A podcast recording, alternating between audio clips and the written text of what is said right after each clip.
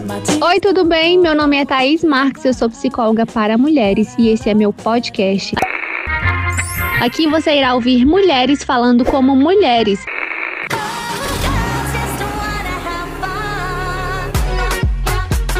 Seja bem-vinda, bora conversar? Oi, gatas, boa tarde, tudo bem com vocês? Sejam bem-vindas a mais um episódio do nosso podcast. Hoje nós vamos falar sobre como os homens agem quando uma mulher que ama demais encontra eles. Como é esse relacionamento? Como é a parte deles? Como eles enxergam isso? Mas para isso, eu vou precisar contar um caso para vocês. Então pode ser que esse episódio fique um pouquinho mais longo, mas vocês precisam conhecer uma história para a gente conseguir exemplificar bonitinho como que acontece esse tipo de relacionamento e qual a parte do homem nisso. Mas antes me conta aqui, como você está? Como foi para você? O que mudou em você do primeiro episódio até agora? Algo mudou? A sua forma de enxergar os relacionamentos que você vive mudou? Eu quero saber. Porque a partir daqui a gente vai se aprofundar muito, muito, muito mais. E você precisa estar consciente do que está acontecendo com você para você não perder nenhum detalhe aqui, tá bom? Então vamos começar o episódio de hoje. Agora nós vamos fazer um estudo de caso. O que é um estudo de caso? Nós pegamos o recorte da história de uma pessoa e vamos analisar quais os pontos que tem que são sinais aqui pra gente, pra gente entender como o homem se relaciona com uma mulher que ama demais. Porque assim, se a mulher tem benefícios, gente, o homem também tem, tá? Na relação. É uma dança. E pra dança acontecer, os os dois precisam estar em sintonia. Então, da mesma forma que a mulher, ela tem algo assim que chama atenção no homem, o homem também tem algo que chama atenção na mulher. Então, a gente vai entender como é que isso acontece. Vamos lá. Eric, 42 anos, divorciado e casado de novo. Eu estava divorciado há um ano e meio quando conheci Sui, um instrutor da escola comunitária onde eu sou treinador de futebol, me forçou a ir à festa de inauguração da sua nova casa. Pois lá estava eu, domingo à tarde, sentado sozinho no quarto principal assistindo a um jogo enquanto todos estavam na sala aproveitando a festa. Sue entrou para deixar o casaco e cumprimentou-nos. Ela saiu e voltou meia hora mais tarde para ver se eu ainda estava lá. Me atormentou um pouco por eu enfurnar-me no quarto do fundo com a televisão e durante o comercial conversamos um pouco. Bem, ela saiu novamente e voltou voltou com uma bandeja de coisas boas que ela servia lá fora, onde a festa estava acontecendo. Então, realmente, pela primeira vez, olhei para ela e percebi como ela era bonita. Aqui a gente já pode perceber um comportamento dela. Aqui ela já viu que o cara é um cara indisponível. Por quê? O cara tá numa festa mas ele, numa festa na casa dela, mas ele se deslocou para um lugar privado para ficar assistindo o futebol dela e dele. E isso incomodou ela de alguma forma. Então o que, que ela estava tentando fazer? Chamar a atenção dele. De tempo em tempo ela ia lá, levava uma coisinha, fazia alguma coisinha para ele. Tá, beleza. Quando o jogo terminou, entrei na festa, mas ela foi embora. Descobri que era uma instrutora de meio período do apartamento de inglês. Assim, na segunda-feira, visitei em seu escritório e perguntei se poderia retribuir os salgados que ela me trouxe. Ela disse que sim, se pudéssemos ir a algum lugar sem televisão.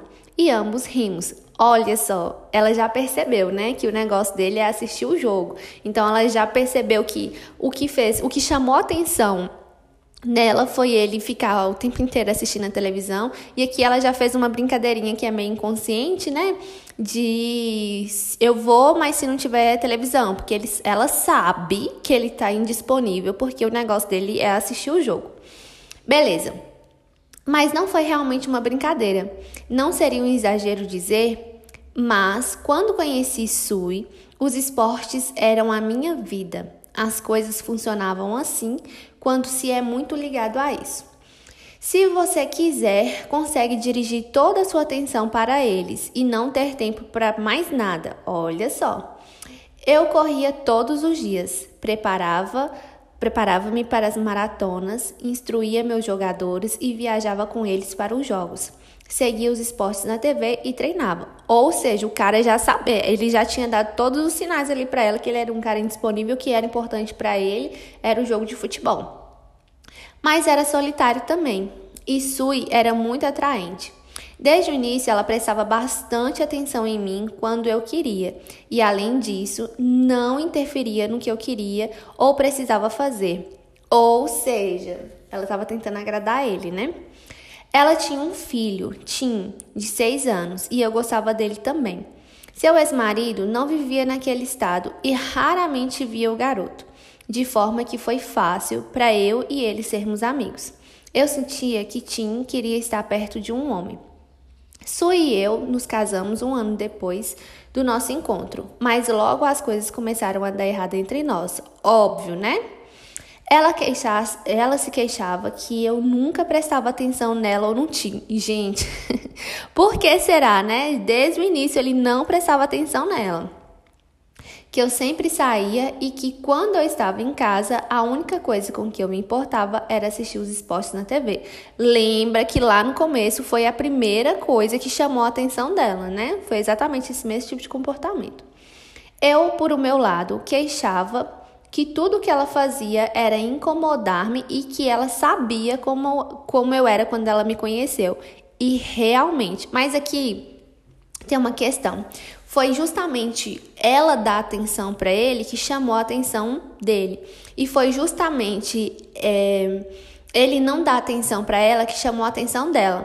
Né? Então eles já viram esses sinais aí e foi o motivo que eles se apaixonaram, mas também foi o motivo pelos, pelo qual que eles estão brigando bastante. Começaram as brigas, né? Se não gostava, o que estava fazendo comigo?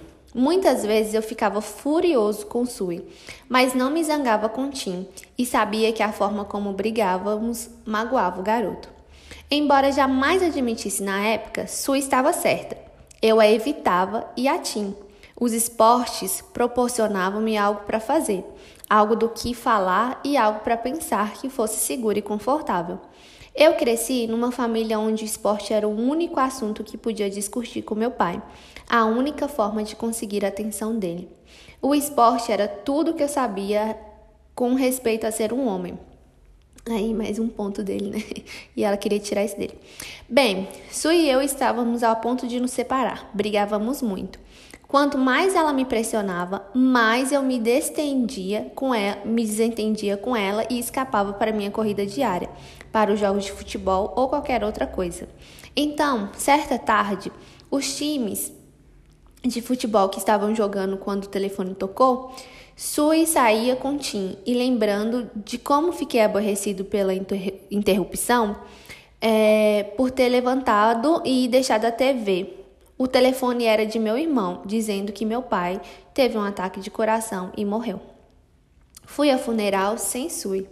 Brigávamos tanto que eu quis ir sozinho e estou feliz por ter feito isso. Voltar para lá, mudar toda a minha vida.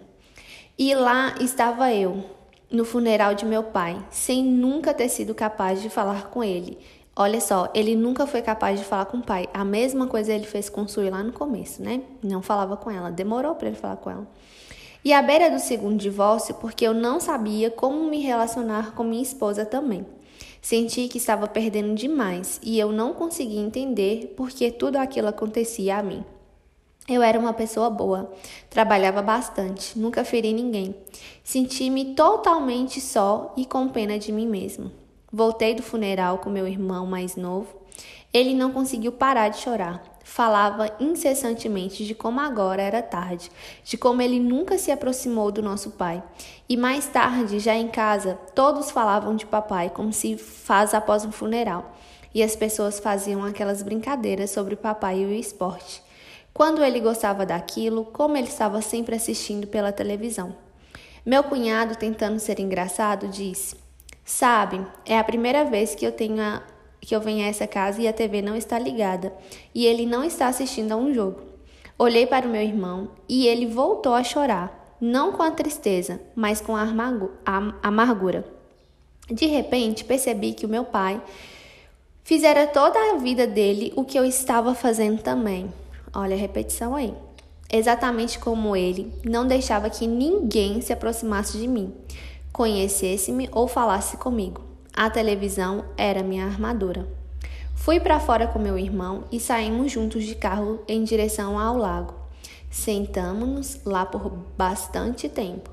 Enquanto eu ouvia falar sobre quando ele esperava que papai o notasse, comecei realmente a ver-me pela primeira vez, percebendo quando me tornava parecido com meu pai.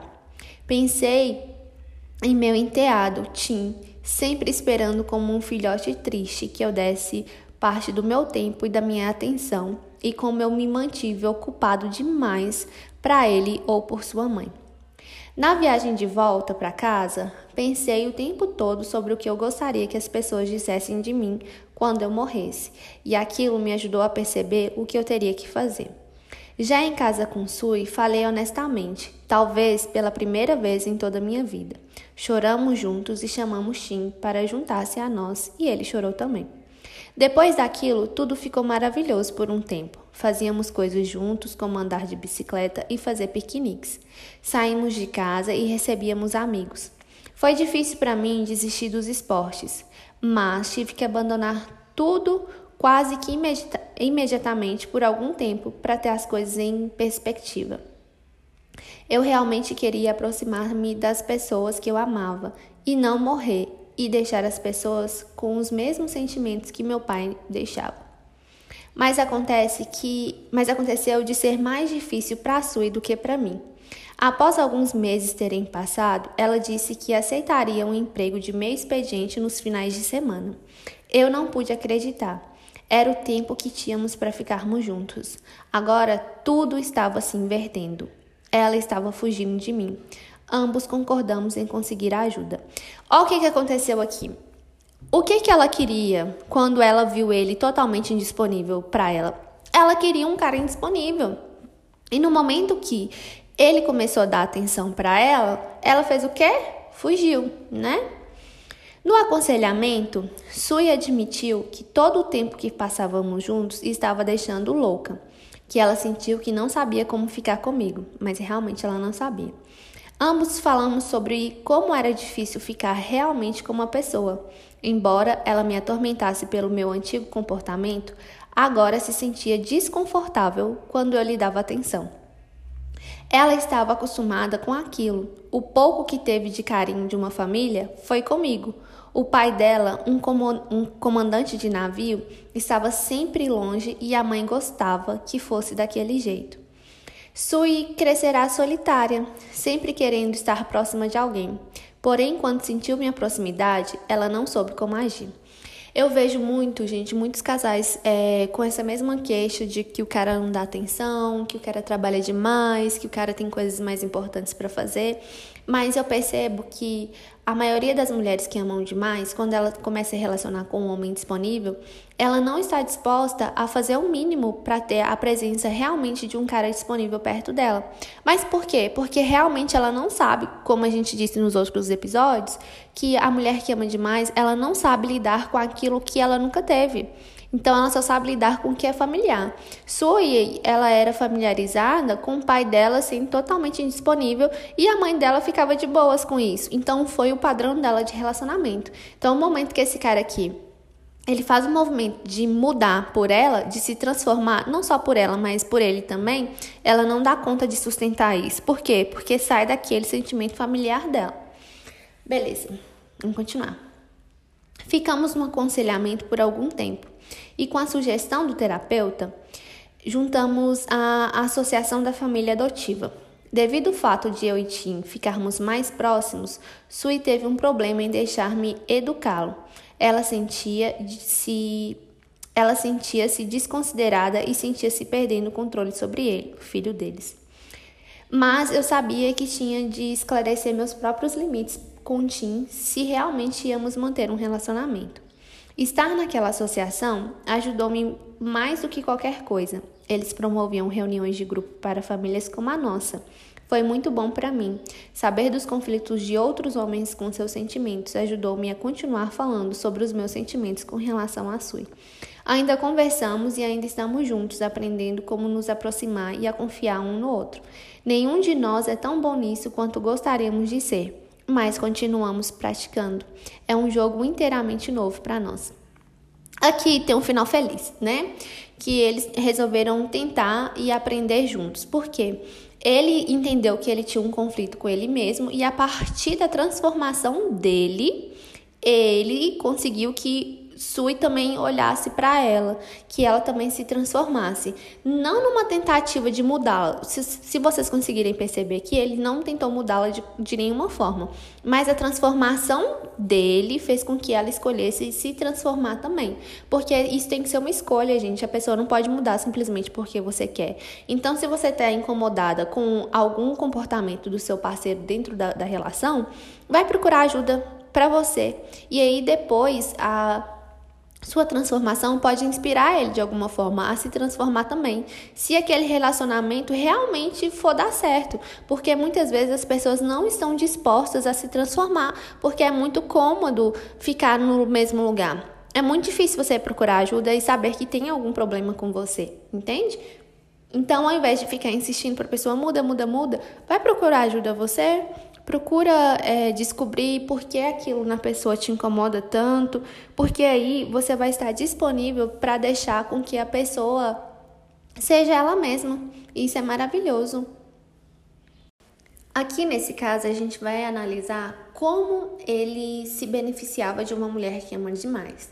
No caso, mesmo ele sendo uma pessoa muito indisponível, qual era o maior desejo do Eric? O maior desejo dele era ser amado e ter a importância é, de ser importante para alguém, mas sem correr o risco da proximidade, né? Então, e o desejo dela era ter alguém indisponível sem correr o risco da proximidade. Então, o desejo um do outro fez com que essa dança acontecesse, que a química da falta de um do outro fizesse tudo ficar mais gostosinho. Mas justamente esse motivo que fez com que eles é, brigassem, né? Porque era uma falta dos dois e nenhum estava suprindo a falta do outro. Mas para suprir essa falta, eles teriam que transformar a eles mesmos e não um transformar o outro. Ai, gente, que lindo, né? Que maravilhoso. Vocês conseguiram entender?